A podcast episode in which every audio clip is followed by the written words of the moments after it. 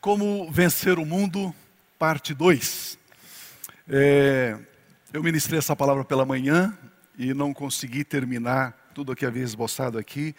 E hoje, então, para a gente não avançar um pouquinho em relação à ministração da manhã, eu vou parar no mesmo lugar que parei pela manhã. E permitindo Deus, então, na semana que vem eu quero continuar como Vencer o Mundo, parte 3, depois parte 4, parte 5. Isso aqui virou uma novela mexicana, né? Aquilo vai, vai cumprindo esse negócio aqui.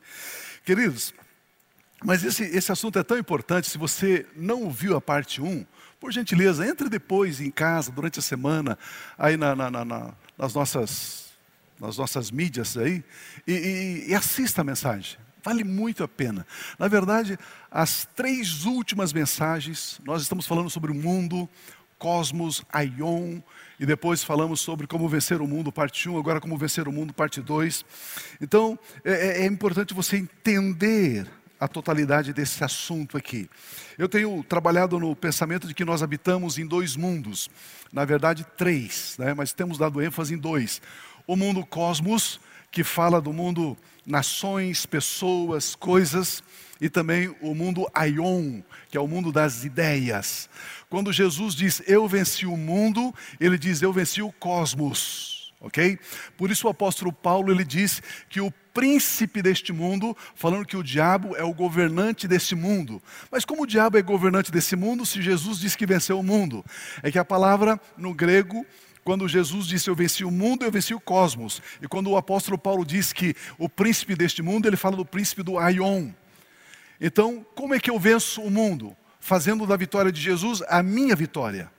Recebendo a vitória dele, eu venci o cosmos. Como é que eu venço o Aion? A Bíblia diz em Romanos 12, pela transformação da minha mente e pela renovação da minha mente. Aí eu vou vencer o Aion. Nós trabalhamos isso numa mensagem, uma meia hora falando só sobre isso, nos aprofundando um pouquinho mais. Jesus Cristo então declara que ele já venceu e ele nos deu a vitória. Precisamos também agora receber a vitória de Cristo Jesus. Agora, Jesus Cristo se fez carne, diz a Bíblia, para destruir as obras de Satanás. Lembrando que a palavra destruir aqui no grego não é aniquilar. Destruir no sentido de aniquilar. Não, não. Destruir aqui é paralisar. Não permitir que ela tenha eficácia. Ele destruiu. Então, nessa mensagem sobre como vencer o mundo, a parte 2, nós queremos aprender sobre a autoridade de Jesus Cristo, as tentações de Jesus Cristo, e vamos deixar então, vamos deixar então na outra parte, vamos deixar é, a vitória de Jesus Cristo a vitória de Jesus Cristo. Então, a primeira parte, a autoridade de Jesus Cristo. Esse é o nosso primeiro ponto hoje, a autoridade de Jesus Cristo. A Bíblia Sagrada, ela narra o nascimento de Jesus, dizendo que a Virgem Maria concebeu e deu à luz um filho cujo nome é Jesus. Conforme o profeta Miqueias disse, Miqueias disse que ele nasceria na cidade de Belém nasceria em Belém o Salvador, que é Cristo, que é o Senhor. Isso é de fundamental importância. Isso é muito importante. Saber que Jesus Cristo, Filho de Deus, se fez carne. Portanto, o nascimento de Jesus é mais do que uma data comemorativa. É através do nascimento virginal de Jesus que ele passou a ter autoridade legal sobre a terra. Sem um corpo físico, Jesus não teria autoridade legal sobre a terra. Ele precisou ter um corpo, precisou encarnar. Então é através desse nascimento virginal que ele recebe autoridade sobre a terra. Pois sem um corpo, Jesus Cristo não poderia atuar aqui, de jeito nenhum. Nenhum espírito pode agir sobre a terra legalmente. Nenhum espírito. Todo espírito para agir sobre a terra precisa de um corpo, um corpo humano. Por isso que o diabo usou o corpo de uma serpente lá no Éden para falar com Eva. Por isso o diabo usou Caim para poder matar Abel. Não existe a mínima possibilidade de um espírito maligno, um espírito imundo, um demônio, pegar um revólver e dar um tiro em alguém. Ele não vai fazer isso. Ele precisa entrar num corpo, e aí ele instiga esse corpo a pegar uma arma e dar um tiro em alguém. Aí sim. Ele, para ele agir na terra, ele precisa de um corpo, ok? Precisa de um corpo. Por isso que no Evangelho de João, no capítulo 1, versículos 1 e 2, nós temos essa revelação extraordinária aqui. No princípio era aquele que é a palavra, o verbo, o logos. Ele estava com Deus e ele era Deus. Ele estava com Deus lá no princípio, ou desde o princípio. Então esse texto nos revela que Jesus Cristo no princípio estava com Deus, ele era Deus, portanto ele é espírito. E também ele é espírito. E como eu disse, para ele poder agir legalmente na terra, ele precisava de um corpo. Por isso o versículo 14 diz: Aquele que é a palavra tornou-se carne e viveu entre nós. E viveu entre nós. E vimos a sua glória como a glória do unigênito do Pai, o Filho unigênito do Pai, cheio de graça e cheio de verdade. Jesus tornou-se carne, isso é poderoso, isso é muito poderoso. Jesus tem toda a autoridade aqui na terra, porque, porque ele nasceu, ele recebeu um corpo humano, por isso ele pôde agir legalmente como ser humano. O corpo humano é a porta legal para a pessoa entrar aqui na terra. Não tem como entrar aqui se não for por um corpo humano. Por isso que João, eu não passei para ele, será que você consegue colocar esse texto para mim? 1 João 4, 2. Eu não passei para vocês, mas 1 João 4, 2. Olha esse texto, como é importante esse texto. 1 João 4, 2. Vocês podem reconhecer o Espírito de Deus desse modo. Como você vai reconhecer se é de Deus ou não é de Deus? Todo espírito que confessa que Jesus Cristo veio em carne procede de Deus. Se disser, não, não, não, Jesus Cristo nunca nasceu da Virgem Maria, da carne, isso não é verdade. Pronto, você não procede de Deus. Os demônios, eles querem negar o nascimento de Jesus, nascimento virginal. Mas ele se fez carne. Por quê? Porque reconhecer que Jesus veio em carne, se fez carne, nasceu, é reconhecer que ele tem autoridade sobre a terra. Satanás, então, ele não tem um corpo humano, por isso ele não tem autoridade na terra. Ele não tem legalidade aqui. Mas, pastor, ele não tem legalidade aqui. Por isso a Bíblia diz: resista ao diabo, ele foge de você. Como é que o diabo age aqui na terra, então, pastor? Ele age usurpando, ele é um usurpador. O que é usurpar? É tomar pela força ou engano o direito legal de posse. Ele engana as pessoas, ele toma pela força e através da autoridade que a pessoa, o ser humano dá a ele, ele age. Como eu disse, ele mata, ele rouba, ele destrói, sempre usando pessoas. Sempre usando pessoas. Na semana passada eu estava dizendo: não adianta você falar mal do Supremo Tribunal Federal. A nossa luta não é contra a carne, contra o sangue, está escrito em Efésios. Se você for é, é, atirar contra um ministro da Suprema Corte, por gentileza, mire um metro para cima da cabeça dele e atire. Aí você vai acertar o demônio, o principado, a potestade que usa a vida dele. É assim que funciona. Pare de lutar contra a sua sogra, meu irmão. Coitada, não tem nada a ver. Contra a, a síndica do seu prédio. E fica brigando com ela, falando mal dela. Para com isso. Você tem que acertar naquele que está controlando, manipulando a vida dela. Está usurpando a vida dessas pessoas. É assim. Pare de falar mal de político. Fala, você precisa acertar o principal da potestade que está por trás da política. Do roubo, da corrupção, da maledicência. É ali que nós precisamos acertar. É ali. Nós temos autoridade para isso. Além de um corpo humano, Jesus Cristo necessitou de ser ungido com o Espírito Santo. Isso aqui é muito importante. Isso aqui é muito importante. Jesus recebe o corpo, ele cresce, um menininho, cresceu, ralou o joelhinho quando caiu. Aprendeu a, a contar um, dois, três, quatro. Aprendeu o alfabeto, o alfabeto hebraico.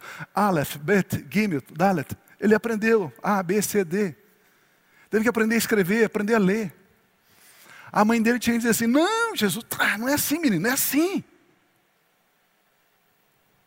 Eu não sei por que o crente tem uma fantasia sobre Jesus como homem, como se ele fosse um deusinho. É, mas ele era Jesus. Não!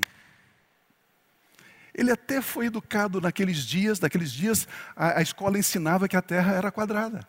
Se você fosse andando assim, no fim você caía. E Jesus aprendeu isso. Hello? Jesus, juntamente com Maria, os dois foram chorando sepultar José quando José morreu.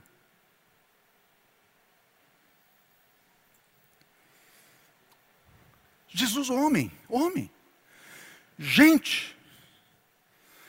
Agora, a Bíblia diz que o Filho de Deus se fez carne, foi crescendo, e aos 30 anos, pergunta, pergunta para mim, por que 30 anos? Porque na cultura judaica, o rapaz, ele atinge a maturidade depois dos 30 anos. Só depois dos 30 anos que ele podia tirar carteira de motorista, dirigir camelo, dirigir. Só depois dos 30 anos. Antes não. E quando ele completa 30 anos, cumprindo a lei, o costume judaico, a Bíblia diz que ele foi ao Jordão para ser batizado. Foi batizado por João Batista. Foi batizado por João Batista.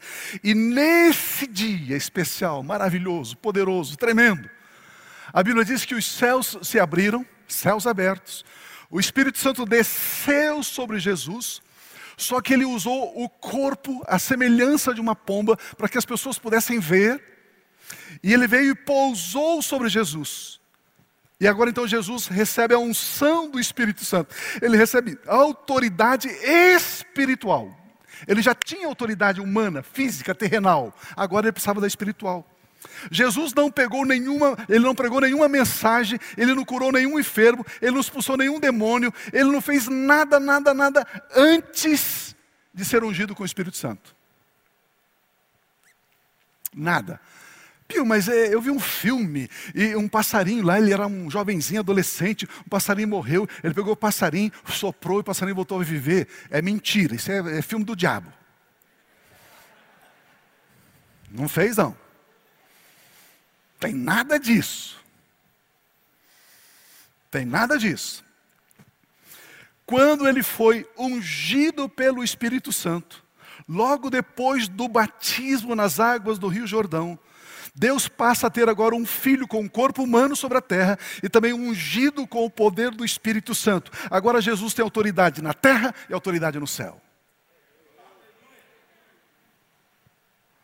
Depois da unção do Espírito Santo, ele passa a ser Cristo. A palavra Cristo no grego significa ungido. Ele é Jesus, o homem, agora ele é o Cristo, o ungido de Deus, o homem ungido de Deus, Jesus Cristo. Por isso que ele chama Jesus Cristo. Jesus é o ser humano, Cristo é o ungido de Deus. Vamos, vamos ler sobre a unção de Jesus em Lucas 3, 21 e 22. Lucas 3. Quando todo o povo estava sendo batizado, também Jesus o foi. E enquanto ele estava orando, o céu se abriu e o Espírito Santo desceu sobre ele em forma corpórea como uma pomba, então veio do céu uma voz: Tu és o meu filho amado, em ti me agrado, em ti me comprazo. Aleluia. Graças a Deus. Por esta razão, Jesus Cristo tem autoridade legal na terra por ter um corpo humano, autoridade legal nos céus por ter sido ungido com o Espírito Santo. Agora Jesus é o Cristo de Deus. Ele tem autoridade nos céus e na terra. Aleluia. Aleluia. Agora ele pode cumprir o ministério, a missão dele aqui. Amados, qualquer dia eu quero ministrar uma mensagem sobre poder e autoridade. Três palavrinhas, três palavrinhas que são palavras-chave: poder, autoridade e capacidade. Se o crente entender essas três palavrinhas, ah, aí, aí fica fácil demais. A Bíblia diz, no livro dos Salmos, depois você pode ler em casa, será que você consegue colocar Salmo 62, 11? Uma vez falou Deus, duas vezes ouvi, Salmo 62, 11. Uma vez falou Deus, duas vezes ouvi, que o poder pertence a Deus. A parte final, que o poder pertence a Deus. Poder pertence a quem? Vamos ler juntos a parte final ali? Que o poder pertence a Deus. Mais uma vez, que o poder pertence a Deus. A única fonte de poder existente no universo, no cosmos, na existência, é Deus. O poder pertence a Deus. Pronto, poder Deus. Agora, Deus, a Bíblia diz que Deus é espírito. Se Deus é espírito, fala ou não fala? Fala ou não fala? Se Deus é espírito, Deus não pode agir aqui na terra a não ser através de um corpo humano.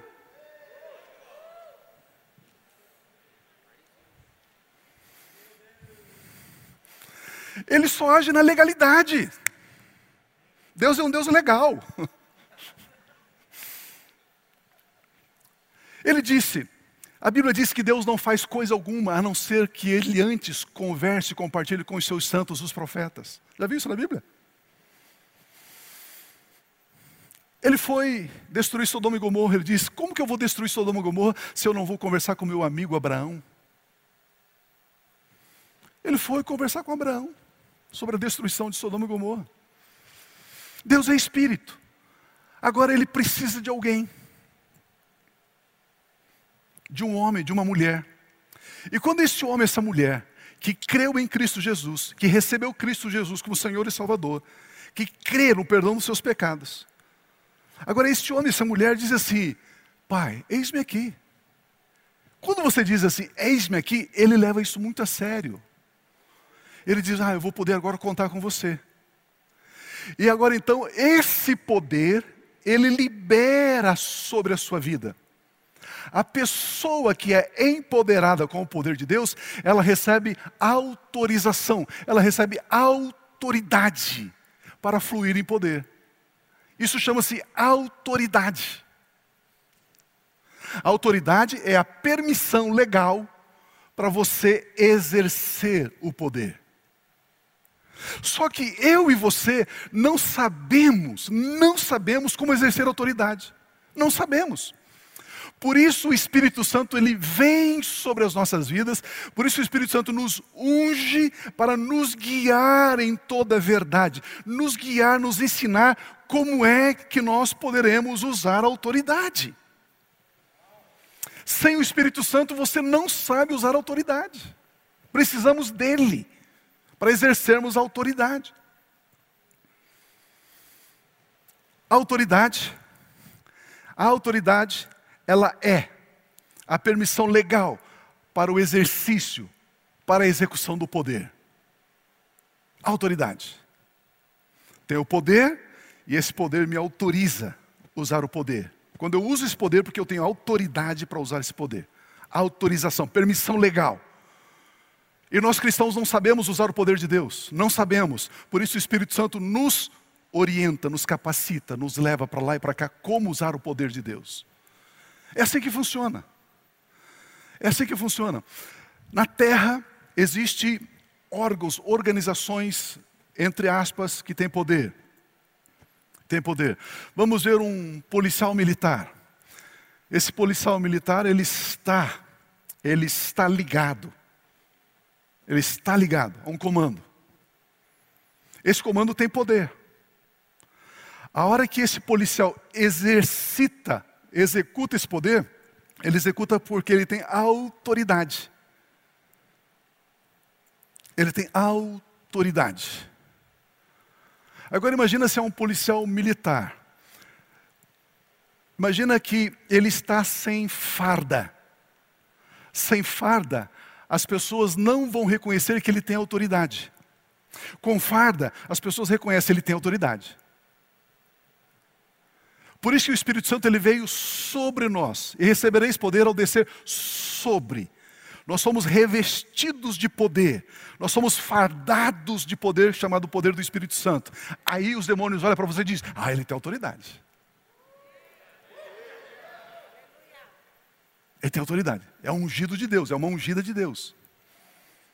A grande questão é que a grande questão é que o crente não sabe que tem autoridade. O crente diz assim: ah, Deus vai fazer a obra. Não, Deus não é peão. Ah, pastor, eu creio que Deus vai abrir a porta. Não, ele não é porteiro. Ah, Deus vai. Não. Estavam conversando com os irmãos ali. Falei, olha que coisa impressionante. Olha que coisa impressionante. Ah, o Espírito Santo vai fazer a obra. O Espírito Santo vai tocar. O Espírito Santo vai curar. Ele não pode fazer, ele precisa de um corpo, ele precisa de você, meu irmão, minha irmã. Meu irmão, se você não for impor as mãos, o Espírito Santo não toca. Ele é Espírito. Para ele agir legalmente aqui na terra, ele precisa de um corpo. Por isso que a Bíblia diz que nós somos templos do Espírito Santo. O Espírito Santo habita em nós.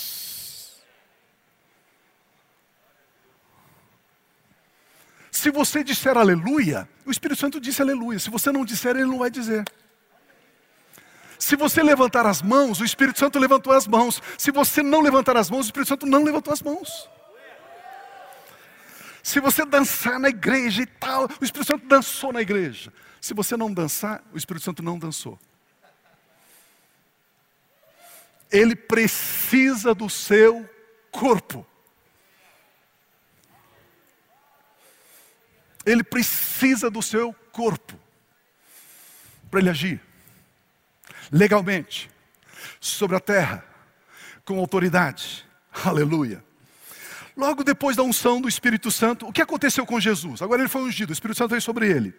Lucas capítulo 4, 1 e 2 diz assim: Jesus, cheio do Espírito Santo, voltou do Rio Jordão e foi levado pelo Espírito Santo ao deserto. Agora Jesus tem autoridade, mas é o Espírito Santo quem vai ensinar Jesus a exercer essa autoridade. Jesus foi levado, onde durante 40 dias foi tentado pelo diabo, não comeu nesse, nada durante esses dias, e ao fim deles, Jesus teve fome. Ele foi levado pelo Espírito Santo para o deserto, por 40 dias ele não comeu, 40 noites, e ele foi tentado pelo diabo. O que foi que o diabo fez? Que tentação é essa que o diabo tentou? Hebreus capítulo 4, versículo 15 diz assim: Pois não temos um sumo sacerdote, falando de Jesus, ele como sumo sacerdote, que não possa compadecer-se das nossas fraquezas, mas sim alguém como nós, humano, como nós, teve carne, como nós, semelhante a nós, passou por todo tipo de tentação, porém sem cair em tentação, porém sem pecado. Jesus passou por todo tipo de tentação, porém sem pecado. Interessante isso. Ele foi tentado em tudo. Lucas 4,13 diz assim: tendo terminado todas estas tentações. Outra versão diz: tendo terminado todo tipo de tentação, o diabo deixou. Jesus foi tentado em tudo, terminou todas as tentações. Esses textos declaram que Jesus Cristo foi tentado em tudo. Ele recebeu todo tipo de tentação, mas não caiu em nenhuma delas. Vamos ver, vamos ver novamente, vimos lá, lá no culto anterior, na mensagem anterior, a tentação de Eva, lá em Gênesis 3. Eva foi tentada da seguinte forma: quando a mulher viu que a árvore parecia agradável ao paladar, diga comigo, agradável ao paladar. É desejo da carne, é cobiça da carne, agradável ao paladar. Era atraente aos olhos, diga atraente aos olhos. Cobiça dos olhos, desejo dos olhos. E, além disso, desejável para dela se obter discernimento, diga entendimento. Soberba da vida tornou, tomou do seu fruto comeu, e deu ao seu marido e comeu ele também. A Bíblia diz que Eva, ela foi tentada em três áreas. Agradável ao paladar significa desejo da carne ou cobiça da carne. Atraente aos olhos significa desejo dos olhos ou cobiça dos olhos. E obter discernimento, entendimento, soberba da vida, altivez. Em 1 João 2,16 diz assim: Pois tudo o que há no mundo, tudo que existe no mundo, tudo, tudo, tudo, tudo que existe no mundo.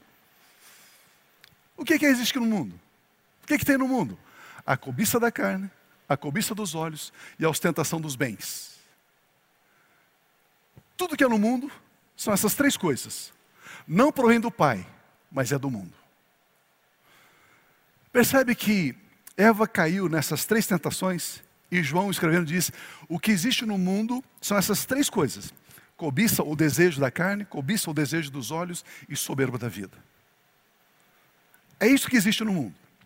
Agora vamos ver então, Jesus foi levado pelo Espírito Santo depois de ter sido ungido para o deserto para ser tentado. Lucas 4:3. O diabo lhe disse: "Se és o filho de Deus, manda esta pedra transformar-se em pão." A primeira tentação é o desejo da carne. A mesma tentação que Eva teve e a mesma tentação que João diz que há no mundo.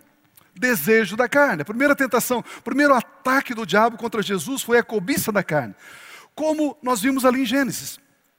O diabo queria que Jesus se dobrasse diante do desejo da carne. Mas, pastor, o que é o desejo da carne? A carne busca todo tipo de satisfação momentânea. A carne não quer satisfação duradoura. A carne anela por satisfação momentânea, rápida, instantânea. A carne tem o desejo exclusivamente egoísta a satisfação dela. A carne pensa somente nela, a carne busca satisfazer somente ela. Se Jesus Cristo agisse egoisticamente, pensando na sua fome, ele estaria destruindo o amor. Mas como assim? Por quê? A Bíblia Sagrada diz que Deus é amor. E agir por egoísmo é destruir a própria natureza divina. Transformar a pedra em pão é anular a própria natureza divina que estava nele, Jesus. Pois o oposto de amor não é ódio, o oposto de amor é egoísmo.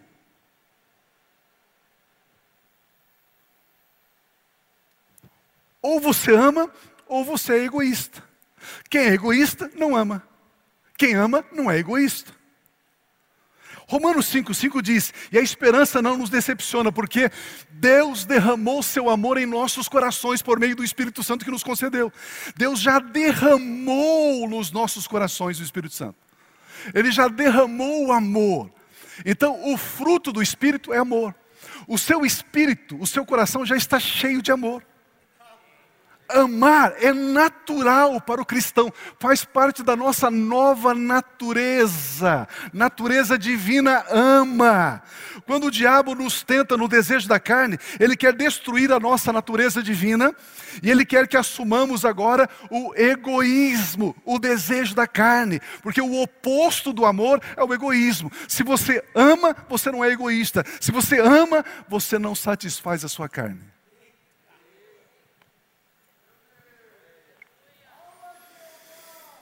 Aleluia.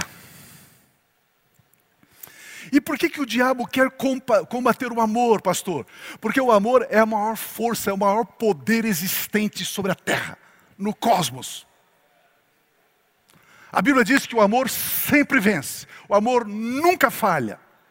E como é que o diabo vai minar o amor, vai enfraquecer o amor no coração dos filhos de Deus? Desejo da carne, pensamento egoísta. É assim. Esta é a razão porque o diabo tentou Jesus Cristo no desejo da carne. Transforme a pedra em pão. Pense em você. Você já jejuou durante 40 dias. Você merece pão. Pense em você. Satisfaça a sua carne. Faça algo egoísta. Faça algo pensando somente em você. Faça algo sem amor. Essa era a tentação.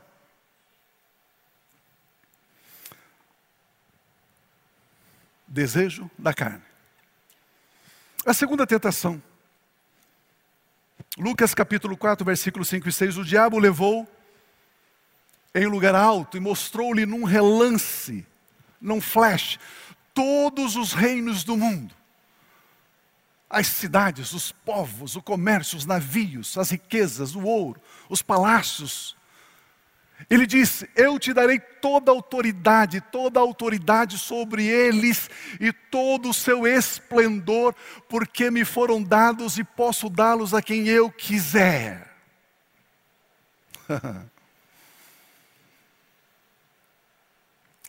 aqui, aqui o diabo acionou a segunda área, que é o desejo dos olhos. Ele mostrou.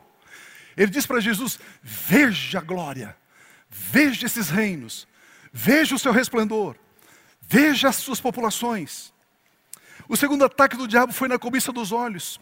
O diabo mostrou a Jesus esses reinos, para que Jesus cobiçasse, para que Jesus desejasse ser dono daquilo através dos olhos. Pastor, e por que através dos olhos? Porque o olhar lê, enxerga aquilo que é aparente e ele quer experimentar. Não basta você ver um carro bacana, motorzão, você quer dar uma dirigida nele. Quer experimentar.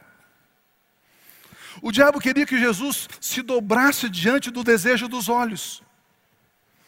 Os olhos buscam tocar aquilo que ele enxerga. Os olhos não reconhecem direito de propriedade dos outros. Os olhos vê algo e ele quer se apropriar, ele quer possuir, quer, quer ser dono. Os olhos não reconhecem direito de propriedade. O homem olha para uma mulher e o olhar dele a deseja. Não quer saber se ela é casada, se ela tem filhos, se ela tem maridos. Os olhos não reconhecem direito de propriedade. Desejo dos olhos. Desejo dos olhos. O diabo então queria que Jesus se dobrasse diante desse desejo. Veja isso. Você pode possuir. Você pode ter. Mateus 2, 22 e 23, Jesus diz: Os olhos são a candeia, são a lâmpada, a lamparina do corpo. Se os seus olhos forem bons, todo o seu corpo será cheio de luz. Mas se os seus olhos forem maus, todo o seu corpo será cheio de trevas. Portanto, se a luz que está dentro de você são trevas, que tremendas trevas são. Olhos bons são os olhos que não cobiçam o que é dos outros para si. Olhos bons são os olhos que enxergam através da palavra de Deus. A palavra de Deus é a lâmpada para os nossos pés, é a luz para o nosso caminhar. Olhos maus são os olhos que cobiçam o que é dos outros, que quer para si. Os olhos maus desejam o que não é permitido. Os olhos maus são os olhos da luxúria, do despudor. Ele olha e ele quer. O olhar não tem raciocínio, tem desejo. O olhar não pondera, não pensa, ele quer, ele deseja. Em João capítulo 1, versículos 4 e 5, diz assim: Em Jesus estava a vida, nele estava a vida, e esta era a luz dos homens. A luz brilha nas trevas, e as trevas não derrotaram a luz. Aleluia. O olhar de trevas é o olhar cobiçoso, olhar de luz é o olhar doador. Olhar de trevas é o olhar egoísta, olhar de luz é o olhar de amor. Esse é o olhar de luz, o olhar de amor.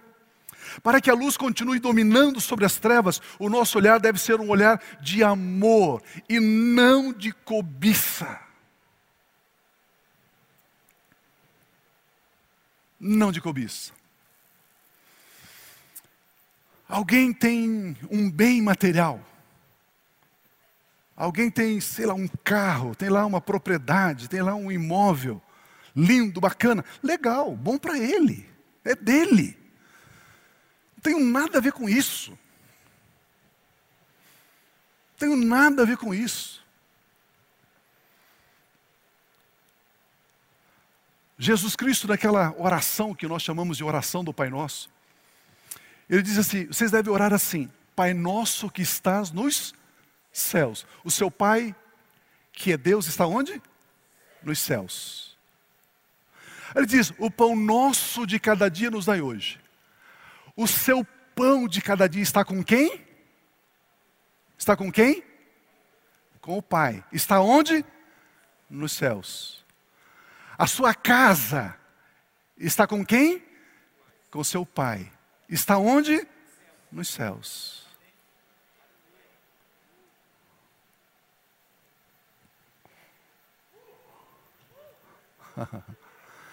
Queridos, tudo aquilo que é seu está com seu pai. Por isso que ele fez você filho dele, porque você é herdeiro dele.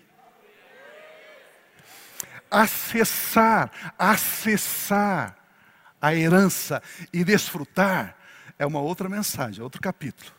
Tem crente que sabe acessar e desfruta, tem crente que não sabe. É outro capítulo. Mas tudo aquilo que é seu não está com o seu semelhante, não está com o seu próximo, está com o seu pai. Portanto, pare de cobiçar aquilo que o seu irmão tem.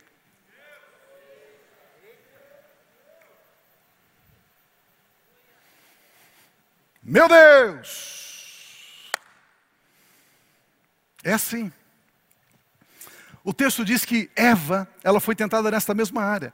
Ela viu que o fruto era atraente aos olhos. Ela desejou pelos olhos, cobiça dos olhos. Eva não podia desejar aquele fruto porque não era dela. Ela desejou aquilo que não podia. Deus havia dito: não coma. O olhar disse: coma. A cobiça dos olhos vê somente o que está aquilo que você está possuindo. A cobiça dos olhos não vê o que você está perdendo por possuir o que você não deve possuir. Esta é a razão porque o diabo tentou Jesus, Cristo, na cobiça dos olhos. Todos esses reinos te darei com toda a sua glória, basta você se prostrar e me adorar, basta você me colocar como teu Senhor e como teu Deus, Jesus. O diabo estava dizendo: Olha o que eu te dou, mas o diabo não estava mostrando, olha o que você está perdendo. A cobiça dos olhos me faz ver o que eu estou adquirindo e não me faz ver o que eu estou perdendo. Meu irmão, você olha para aquela mulher, você está perdendo a sua família.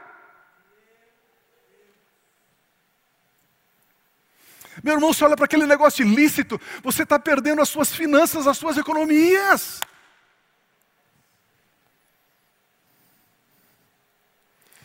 cobiça dos olhos. Ele disse: Jesus, para você ter todas essas riquezas, basta você abrir mão de ser filho amado de Deus. Cobiça dos olhos. Mas Jesus Cristo somente desejou aquilo que o Pai Celestial lhe deu. Só o que o Pai deu. Olha, João 14, 30 diz assim: Já não falarei muito, disse Jesus, pois o príncipe, o diabo, príncipe deste mundo, está vindo, e ele não tem nenhum direito sobre mim. Ah, que legal. Outra versão diz: Nada do que eu possuo foi o diabo que me deu. Não é legal? Você olhar para você e dizer assim: Nada do que eu possuo o diabo me deu tudo que eu possuo foi Deus quem me deu. Não é gostoso? Aí você deita, você dorme, porque é o seguinte, amado, aquilo que Deus te deu, nada e ninguém consegue te roubar. Não tem como. Não tem como. O que tentaram roubar você, membro dessa igreja, para outras igrejas, não tem como, mas Deus deu vocês para nós aqui, pronto. Pronto. É assim que funciona. Queridos, aquilo que Deus te deu, Deus não somente cuida, mas também Ele, Ele cuida, protege, Ele provê meios para sustento. Aquilo que Deus não te deu, é você que cuida e é você que sustenta. Quer um exemplo? Abraão. Abraão tinha quantos filhos? Dois. Ismael e Isaac. Quem foi que deu Ismael para Abraão? Foi Deus ou foi ele mesmo? Ele mesmo. Ele mesmo. Ok, tem o conselho, tem o conselho de Sara tal, mas enfim, mas ele que decidiu. Ismael. Quando Deus disse o seguinte, Abraão, faça o que Sara está dizendo para você fazer com esse menino.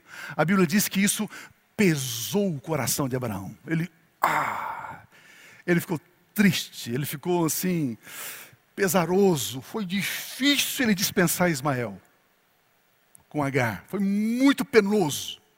muito custoso. Agora é interessante que quando Deus disse, Abraão, ofereça o seu filho, Isaac, ele ofereceu. Deus cuidou de Isaac, impedindo que Abraão o matasse, e Deus providenciou um cordeiro para substituí-lo no sacrifício. Deus protege, Deus provê, Deus sustenta. Se você tem alguma coisa que você tem que esconder, não foi Deus quem te deu. Se você tem algo que está te dando muito trabalho, muita dor de cabeça, está tirando o seu sono, não foi Deus que te deu.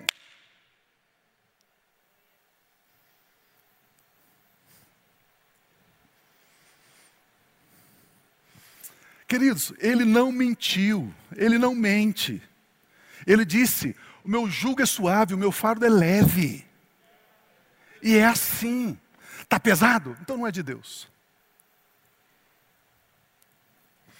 Tudo que Jesus Cristo possui foi lhe dado pelo Pai Celestial. E agora então vamos encerrar com a terceira tentação. Lucas capítulo 4, versículos 9 a 11 diz assim: O diabo levou a Jerusalém, colocou no, na parte mais alta do templo, no pináculo do templo. Ele diz: Se és o filho de Deus, joga-te joga daqui para baixo. Pois está escrito, ele citou a Bíblia: ele dará ordem aos seus anjos a seu respeito, Jesus, para guardar você. Com as mãos eles o segurarão, para que você não tropece em alguma pedra. Olha a tentação. Essa foi a terceira tentação. Esse foi o terceiro ataque. Soberba da vida. O diabo tenta Jesus para ele se lançar do alto do pináculo do templo, obrigando assim Deus a agir segurando Jesus, livrando da queda fatal. Isto é soberba, soberba da vida. O diabo diz: lança-te daqui que você vai cair como uma pluma. Você está vai levitando, vai pousar lá, aquela multidão que está lá embaixo vai olhar para você e vai te adorar e vai te admirar, é, é, porque Deus, Deus é obrigado a segurar você, Ele é obrigado a sustentar você. Soberba da vida. O diabo queria que Jesus se dobrasse diante da soberba da vida. Soberba é uma manifestação de orgulho, de superioridade sobre as demais pessoas. A soberba quer usar o poder de Deus para benefício pessoal, para promoção pessoal. A soberba quer que Deus faça alguma coisa para me projetar sobre os meus irmãos. A soberba quer usar o poder de Deus para que eu possa estar acima dos outros. Deus, eu vou jejuar três dias, três dias e três noites, aleluia, sem comer e sem beber, oh glória a Deus, e eu vou jejuar na montanha, aleluia, e o poder de Deus vai vir sobre a minha vida, e vou mostrar para os outros que eu sou ungido, soberba da vida. Pastor soberbão, ah, vou fazer uma campanha de sete quartas-feiras, a Deus vai abrir a porta, Deus vai me prosperar e tal. Aí eu posso me promover sobre as pessoas, me projetar acima delas. Buscar o poder de Deus para esmagar o próximo, para humilhar o próximo. Soberba da vida. O soberba quer que Deus aceite fazer trocas. Deus, eu te dou isso, o Senhor me dá isso, e com isso que eu recebo do Senhor, eu posso me promover. Ou seja, o coração do soberbo quer obter algo de Deus mediante mérito, mediante conquista. Para se colocar acima das pessoas. O soberbo não busca uma bênção de Deus para servir as pessoas. Ele busca uma bênção de Deus para que as pessoas sirvam Ele. Ah, eu estou orando, irmãos, porque eu quero uma revelação da palavra, eu quero aqui os tesouros escondidos, eu quero aqui aquilo que está oculto, porque eu quero trazer uma palavra tremenda, poderosa. Soberba da vida.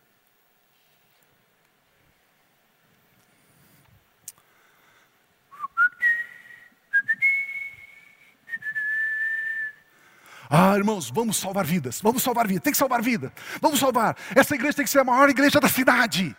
Soberba da vida. Não está pensando na salvação, está pensando na grandeza do pastor, do líder.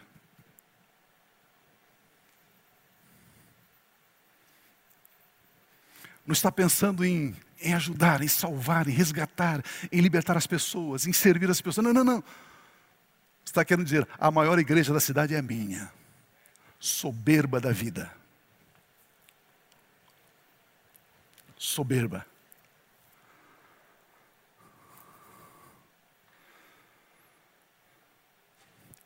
O empresário soberbo, Deus, eu creio no milagre. Deus, eu creio que Senhor vai fazer algo tremendo. Uh, Deus, aleluia. Eu creio, Deus. Eu quero ter uma empresa grande, forte, fatura bastante, cresce muito. Aí eu posso humilhar os meus irmãos.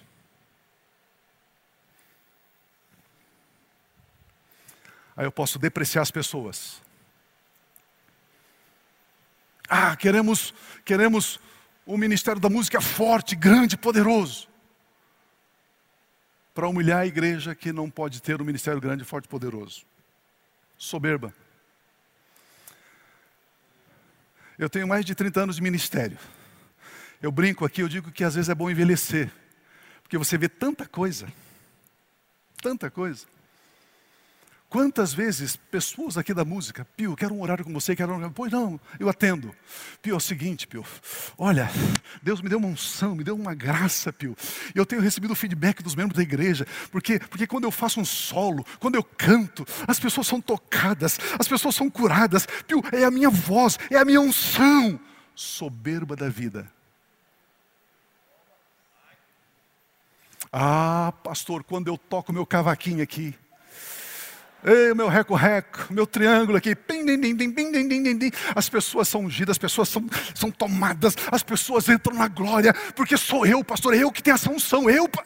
Soberba da vida.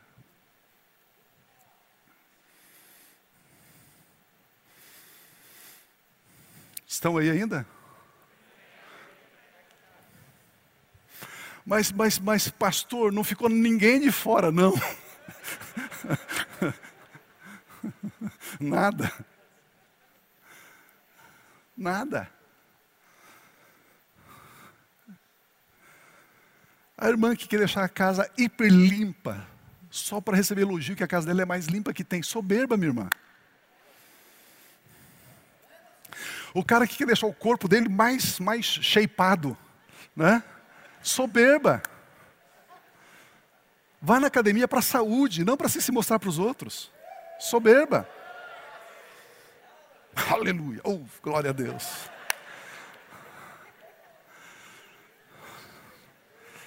Sabe, a Bíblia Sagrada diz que Deus resiste aos soberbos.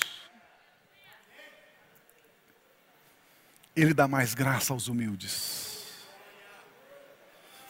Queridos, é mais simples, é mais leve, é mais gostoso, é mais prazeroso viver a vida de Cristo em nós.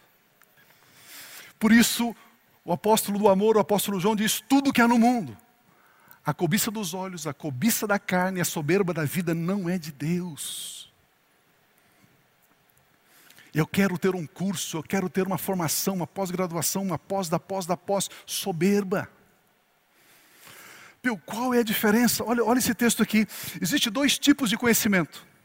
Eva, vamos ver primeiro Eva aqui. Eva também foi tentada nessa área. Ela viu que o fruto podia lhe dar discernimento, entendimento, tornando-a independente de Deus para fazer as suas próprias escolhas. Eva disse: Se eu conheço o bem e o mal, como Deus conhece o bem e o mal, eu não preciso de Deus. Pronto, independência. Isso é soberba.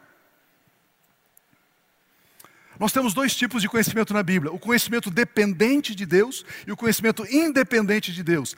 Pela minha experiência, eu adquiro conhecimento e esse conhecimento me leva a ser independente de Deus. Esse conhecimento é gnose. Esse é o conhecimento dos cinco sentidos, é o conhecimento material, é o conhecimento da alma. O conhecimento da alma, ele é adquirido por comparação, por experimento, por experiência.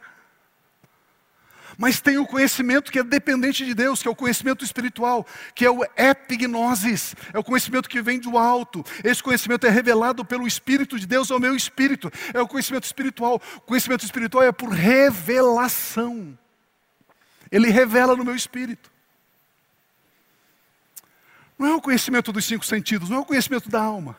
Não é um conhecimento independente. Conhecimento da alma busca independência de Deus, conhecimento do espírito busca dependência de Deus, fé é dependência de Deus, razão é independência de Deus. É, pastor, eu, eu, sou, eu sou um cara razão, pastor, eu sou um cara lógico, eu sou um cara mental, razão, lógico, eu sou lógico. Soberba da vida, meu irmão, se quebranta, se humilha, que Deus cura você. Soberba. Eu li 40 livros esse ano. Soberba.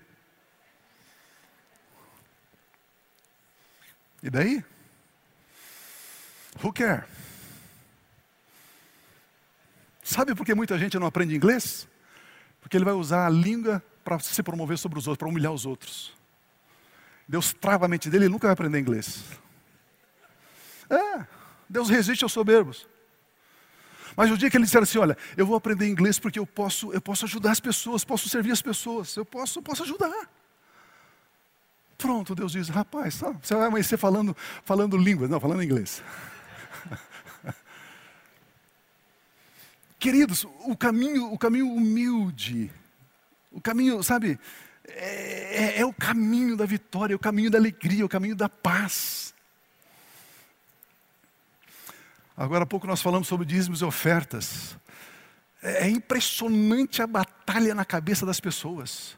Não, não é bem assim, será? Eu não vejo assim, olha, não sei o quê. Bobagem, vai continuar sofrendo. Desnecessariamente continuar sofrendo. Pegue a revelação da palavra no seu espírito, viva isso. Lançar-se do pináculo do templo é o conhecimento independente, quer manipular Deus, quer determinar que Deus cumpra. Esta é a razão porque o diabo tentou Jesus na soberba da vida. Lança-te do pináculo do templo e obrigue Deus a cumprir a palavra dele, promovendo, exaltando você aos olhos da pessoa, das pessoas, soberba da vida. Lucas 4,13 diz: Tendo terminado todas essas tentações, o diabo deixou até a ocasião oportuna. Quando o diabo acabou de tentar Jesus em todas as maneiras, tendo concluído todas as tentações, então Jesus em tudo foi tentado, foi em tudo foi tentado. O que é, o que é ser tentado em tudo? É ser tentado nessas três áreas. Porque tudo que é no mundo, cobiça dos olhos, cobiça da carne e soberba da vida não é de Deus. Jesus foi tentado nessas três áreas. Significa que ele foi tentado em tudo. Em tudo. Aí Jesus usa, vamos chamar de três armas poderosíssimas para vencer as três tentações. Ele usa três estratégias espirituais. Deus permitir, cenas dos próximos capítulos. Semana que vem, nós poderemos continuar, se Deus assim permitir, falando sobre a vitória de Jesus Cristo como ele venceu essas três tentações, como eu e você podemos nele sermos mais que vencedores para a glória e para o louvor dele. Amém, amados? Tem recebido essa palavra? Amém? Edificados? Amém?